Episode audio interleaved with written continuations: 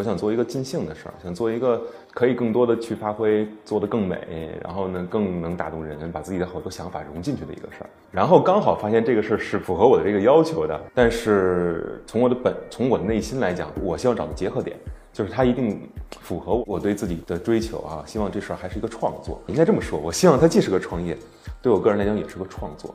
那这两个结合起来是我想干的事儿。创业之前把创业想得特别美好，觉得哎，你看每个那种闪光的瞬间，我都应该给把它拍下来，然后每一次感悟我都应该把它记下来，然后每一个每一个那个最重要的时刻，我们都应该去做一个纪念性的东西，或者留一个仪式感的东西。后来觉得你根本就顾不上。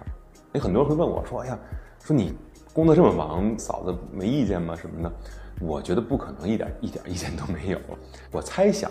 不会一点意见都没有，但是从表现出来看，确实我觉得没有太多的意见，很支持你做了个好事儿，我觉得大家就会支持你。家里人即使即使觉得你没有时间陪，你也没给家里做什么金钱的贡献，他们至少觉得，你看这个男人他做了一个好事儿，你看这个男人他很认真的做自己的事情，他很投入，那我觉得也不错呀。那如果你做了一个说不出口的不好的事情，反而我觉得你你可能更对不起他。创始人的最初的这个思路。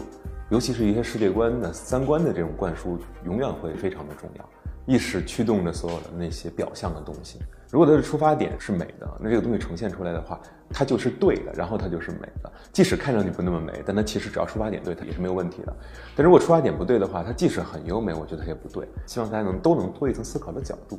那你怎么能去让它多一层思考角？可以用各种方式。那我选择是通过一个产品，让大家发现哦，原来还可以不一样。大家过去也认为说使用这种产品的一般都是单身啊，那今天也不是啊，今天占我们绝大部分的是恋爱中和已婚的这些人士，然后他们使用的场景呢，百分之六十是两人之间使用，还有女儿把礼物把小怪兽当成礼物送给妈妈的这种情况也有，这是一个女儿和一个妈妈之间的两个女性之间的一种关爱，它超越了子女和父母之间的这种感受了，它已经是一种同性同性别之间的这种。体谅，同性别之间的这种这种尊重的感觉，我觉得就像就像很多人说我喝的第一杯酒是跟我爸一起喝的，很多人这么说，因为在那一时刻，他爸爸把他当成一个男人来对待，是两个男人之间的第一次对话。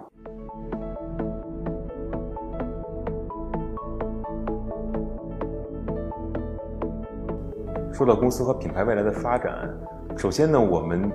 希望通过我们的产品，让大家能够用更丰富的角度看自己、看世界。它不是性性的问题，它是性别的问题。所以我们从一开始就选择了我们为某个性别的人类做服务，那就是女性。我们希望自己能做成最受女生喜爱的美好生活设计师。我们第一场发布会呢，当时叫做“高潮的怪兽”，然后第二场的话，去年我们叫“共享的怪兽”，那今年呢，我们就叫“暴走的怪兽”。其实这里边也有很多今年小的心思在里边啊。可能很多做产品的人都会说，苹果和乔布斯是他们的偶像。如果从敬仰和去学习的角度来说，我觉得苹果和乔布斯也是我的偶像。但是我觉得这个偶像不是那种迷弟迷妹的那种眼中的偶像，而是当你当你理解了，尽量去理解他的精神之后，对他那种充分的认同，然后并且愿意用自己实践的方式去践行，可能有些人就会觉得就调侃，说。那你是不是跳蛋界的乔布斯？跳布斯，简称跳布斯，是不是跳布斯不重要？